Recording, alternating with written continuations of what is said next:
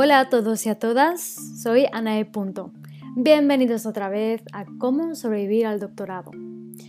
Hoy comentaremos uno de los aspectos más invisibilizados, el gran coste del doctorado. ¿Cuál será? El deterioro de la salud física y mental. Deprimido, infeliz, inútil, bajo presión constante, estresado, extenuado, te despiertas por la mañana con ganas de que llegue la noche y haya pasado el día. Sabes que esa jornada tendrás que hacer cosas que no quieres hacer, que ver a gente que no quieres ver, contestar correos que no quieres contestar. Muchos espacios en blanco que rellenar y ningunas ganas. No sabes ni por dónde empezar. Bueno, saquemos un pie de la cama. Lo demás ya lo haré por inercia. Estás más preocupado que ocupado dedicas más tiempo a tranquilizarte y a callar esa vocecita que te dice que no puedes más, que estalles, que grites, que acabes con todo esto. Esa misma vocecita que te dice que eres un inútil, que lo que no haces sirve para nada. Pero que total, ya que estás, pues dice que siga con lo que estás haciendo, porque ya has olvidado todo lo demás. Eso que te gustaba, que te hacía sentir bien, has olvidado cómo te reías o cómo te dabas una ducha con calma. Y ahí estás tú, día tras día, dedicando tus horas a trabajar, deseando llegar cada noche para que sea un día menos, una semana menos, un año menos. Deseando que sea viernes para cerrar la semana, aunque durante el fin de semana sigas trabajando porque necesitas terminar cosas que no te dieron tiempo. Pero mejor así, Mejor trabajar en la tesis que hacer cualquier tipo de actividad que la gente, no sé, dice que es placentera como pasear, que ahora ves como algo inútil y una absoluta pérdida de tiempo. Mejor trabajar que convivir con ese sentimiento de culpa, de vivir por vivir, disfrutar, comerte un helado, ver a algún amigo. Mm, no, no es que no lo merezcas, es que no lo vas a disfrutar. Te has vuelto monotemático Estás tan fuera del mundo que no sabes de qué hablar si no es algo relacionado con tu tesis, con tu miserable vida y con ese desazón de cada día tener que hacer cosas que no quieres hacer. Y encima incomprendido, porque nadie que no lo haya vivido sabe lo que es. Y si sacas el tema puede que hasta discutas porque tratan tu malestar como algo insignificante y tú ahí sufriendo y los demás que no lo entienden. Después vuelves a sentirte culpable por haber alzado un poco la voz. No, no, no, no, no. Mejor te quedas en casa, en tu burbuja, trabajando, poniendo lavadoras o haciendo comida para la semana.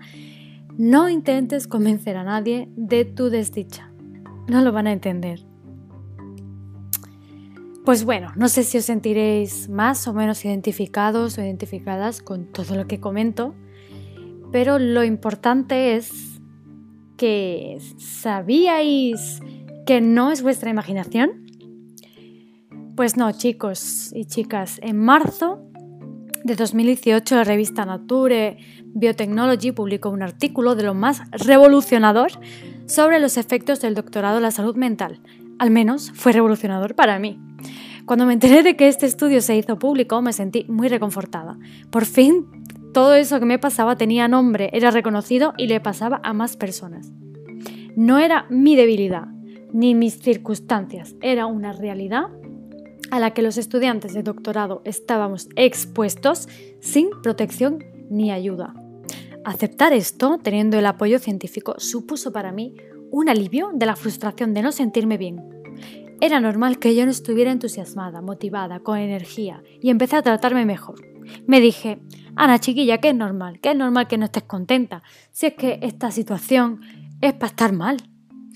Así que bueno, la salud física y especialmente mental en el mundo académico es una cuestión que hasta hace muy poco ha sido y continúa siendo invisibilizada.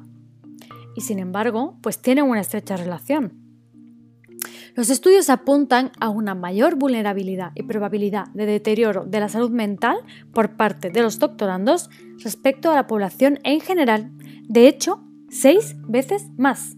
En concreto, el 39, 39 de los doctorandos presenta un perfil de depresión moderada o severa eh, frente al 6% de la población general con las mismas características depresivas. ¿Qué os parece? ¿Por qué? ¿Por qué los doctorandos sufren de forma más frecuente estos síntomas de deterioro mental respecto a otros grupos laborales? A ver, es cierto que dedicarse a la investigación, así, de forma aislada, pues no parece mucho más difícil que cualquier otra actividad. El problema es que no solo tienes que lidiar con el trabajo en sí, sino con muchos otros problemas de índole psicológico frente a los cuales no nos prepararon, pues nadie nos advirtió, no nos advirtieron. Muchas pueden ser las causas y seguro que si lo estás sufriendo, te lo estarás preguntando. A ver, aclaro que yo no soy especialista en el tema y tampoco he realizado un estudio exhaustivo, pero simplemente lo he vivido. Desde mi experiencia, pues no podría identificar una sola causa. Son muchas y ninguna.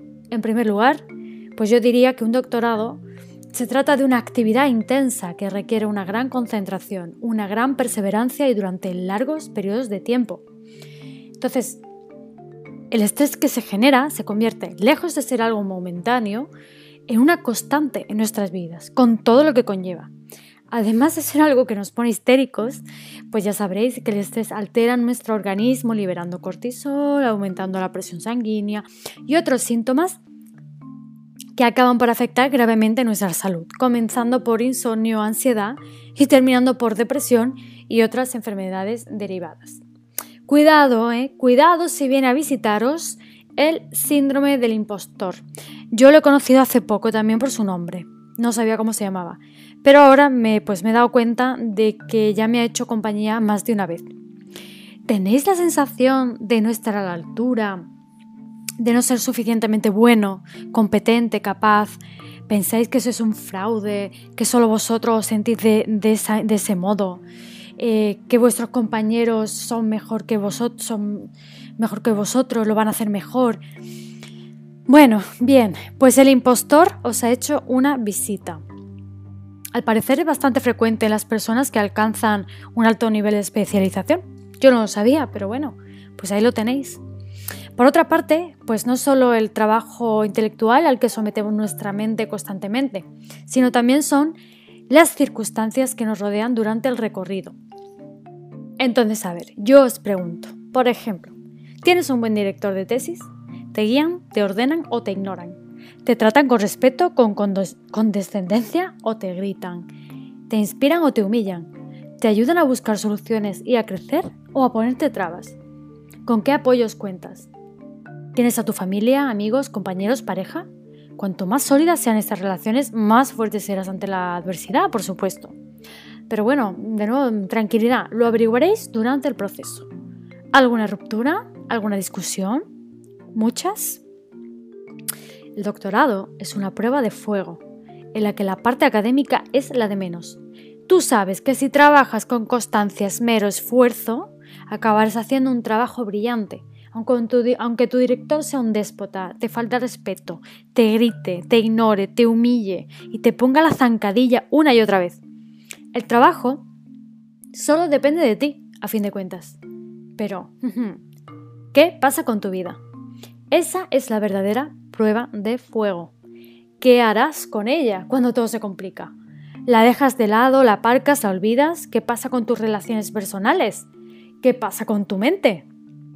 Y todavía más, ¿has tenido que cambiar de ciudad o de país donde además no conoces a nadie?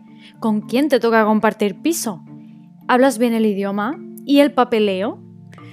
Eh, ¿Tienes estabilidad económica acaso? ¿Tienes un futuro poco prometedor? Bueno, pues si después de todo esto os sentís tristes, miserables, infelices, inútiles, es normal. ¿Cuánta gente se enfrenta a todas estas cosas a la vez? Es demasiado, es que es demasiado. Y en paralelo, atención, tienes que desarrollar tu investigación, por supuesto. Bueno, bueno, me he venido un poco arriba, pero al final, lo que quería decir es que comprometerse con la tesis doctoral significa aprendizaje, pero también mucho sacrificio. Las horas que tendrás que invertir son numerosas y lo más desafiante es tener que llevarte el trabajo a casa y no desconectar nunca. En general, al final vas teniendo cada vez menos tiempo libre, menos tiempo para hacer las cosas que te gustan o simplemente para descansar. irás rellenando poco a poco todos esos huecos con cosas relacionadas con la tesis, con tareas que finalizar, con preocupaciones o con cargo de conciencia.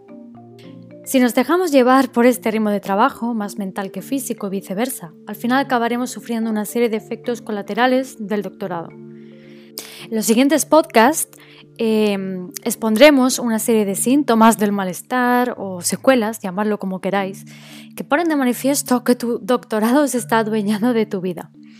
Si sufres alguno de estos o todos, incluso alguno más, ya sabes que deberías poner fin a esta situación si quieres no solo sobrevivir al doctorado, sino también disfrutar del proceso. Como probablemente ya sabrás, todos estos efectos van en cadena. Uno lleva a otro y este a otro y al final se convierte en una situación insoportable que a veces puede más que nosotros mismos. Las incertidumbres que acompañan al doctorado, en términos de objetivos, de largos plazos para ver resultados, la esperanza de un futuro poco prometedor, pues suelen generarnos ansiedad, falta de motivación y un decaimiento de nuestra frágil autoestima. Los dolores de espalda, cuello, piernas, cabeza eh, no tardarán en llegar debido a nuestra vida sedentaria y encadenada a un ordenador. Tampoco lo hará el acné, las canas o la pérdida de cabello, ni siquiera ese nudito en el estómago que distorsiona nuestro sistema digestivo y que impide la entrada o salida de lo que ingerimos. Dormir. Se te olvidará lo que es un sueño placentero. Todo el estrés y el cansancio acumulado harán que tengas pesadillas, que estés súper cansado, cada vez más exhausto e irritable. Te enfadarás por todo o llorarás por cualquier mínima cosa en función de lo frustrado que estés en ese momento del día. No sé si te sientes así, algo parecido o nada que ver. En mi caso fue tal y como lo estoy describiendo. Yo llegué al extremo de mis posibilidades en todos los ámbitos. Como si fuera poco lidiar con nuestros propios conflictos y emociones internas, quizá nos tendremos que obligar a convivir con personas pues no gratas, como algún director de tesis, o que le mando recuerdos desde aquí, o simplemente lidiar con los simples contratiempos cotidianos, que en algún otro momento nos parecería una simpleza. Además, si sacrificas el tiempo a realizar actividades que te hagan sentir bien, al final tu vida parece no tener sentido porque no hay nada a lo largo del día que te apetezca, que sea placentero para ti. Entonces, pues tú dices, ¿para qué me levanto hoy? Bueno, mucho ánimo a todos los que estén pasando por un momento parecido. Espero que, que no sea tan traumático como fue mi propia experiencia. Y bueno, no os perdáis los siguientes episodios. Eh, si os sentís identificados, identificadas, queréis hacer visible algún aspecto eh, que estéis experimentando, contarnos vuestra propia vivencia, pues dejad un comentario. Ya sabéis dónde encontrarme, en mi página web anae.home.blog, en mi Instagram también me podéis consultar cualquier cosa. Y espero que os guste mucho todo lo que estamos comentando. Hasta pronto.